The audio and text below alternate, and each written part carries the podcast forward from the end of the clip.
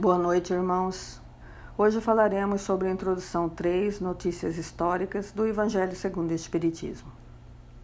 É na Bíblia que está escrita a história religiosa do homem, e são muitos os obstáculos que o homem tem para entendê-la.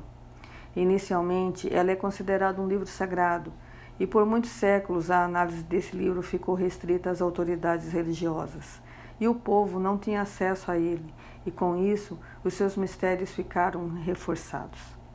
Mas o Espiritismo nos trouxe o esclarecimento e considera que, historicamente, a Bíblia toda contém ensinamentos que se completam. Para entender melhor a Bíblia, é imprescindível voltarmos no tempo, para a sociedade da época de Jesus. Quando Jesus nasceu entre nós, encontrou uma sociedade no limiar de uma nova fase evolutiva.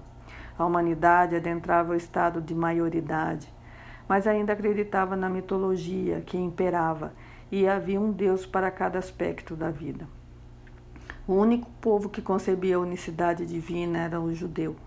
Mesmo assim, sua concepção era de um Deus exclusivo que lutava pela hegemonia daquele povo sobre os demais. Esse Deus os livraria dos opressores, dos dominadores. É natural que, numa sociedade assim estruturada, a presunção, o preconceito e as frustrações influenciavam os ânimos. Muitas seitas, muitos grupos religiosos se formaram, cada um com características próprias e muitos evidentes. Foi numa sociedade assim que Jesus veio ao mundo, num ambiente em que a justiça era a lei e era exercida por autoridades agressivas. O olho por olho e dente por dente era aplicado com toda a força. Hoje em dia existem em muitos locais, não só nos centros espíritas, mas também em diversas denominações religiosas, grupos de trabalhos denominados samaritanos, por exemplo. São pessoas bem intencionadas que trabalham voluntariamente em favor ao próximo.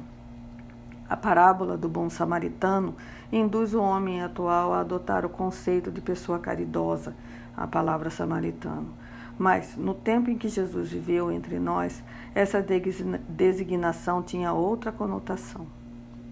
Mas quem eram os samaritanos da época de Jesus? Quem eram os nazarenos, os publicanos, os portageiros, os fariseus, os escribas, os saduceus, os essêncios e os terapeutas? O que era uma sinagoga? Precisamos saber dos fatos históricos e conceitos dessa época para entender melhor os ensinamentos. E isso Kardec soube nos informar com maestria. Os judeus consideravam hereges e perseguiam os samaritanos. Embora os grupos tivessem as mesmas origens religiosas, eles se separaram, pois os samaritanos não acreditavam na importância histórica de Jerusalém, nem possuíam rabinos, entre outras divergências. Os nazarenos foram outra dessas seitas além de adaptarem alguns dogmas dos rituais judaicos à nova revelação cristã, adotavam um comportamento de aparência exterior rígida, como não cortar os cabelos, por exemplo, para ficar mais próximo de Deus.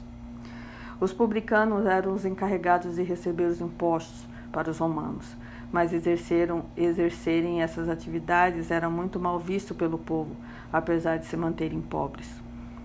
Os portageiros eram funcionários das entradas das cidades, exerciam função semelhante às das repartições alfandegárias de hoje e também eram muito mal vistos na sociedade da época. Os fariseus eram outro segmento, eram os ligados às atividades religiosas, eram rigorosos cumpridores das práticas e das cerimônias. Esta postura, aparentemente correta perante o povo, dava a eles autoridade e privilégios os escribas eram os doutores da lei, interpretavam e explicavam o Torá, faziam cópias de antigos manuscritos e muitos deles mediante ditados.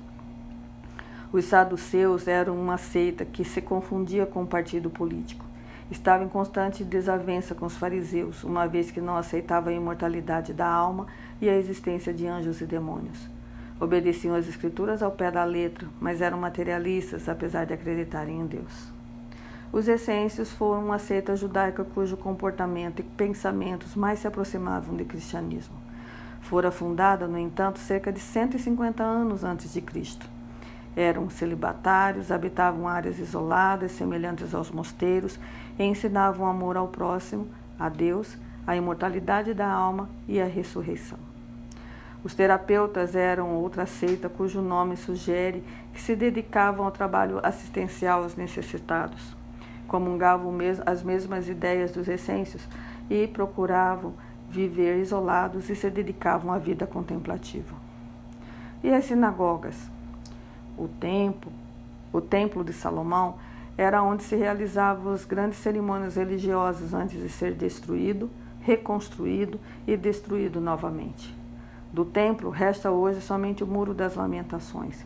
Então, nas cidades, os rituais eram cumpridos nas sinagogas na época de Jesus.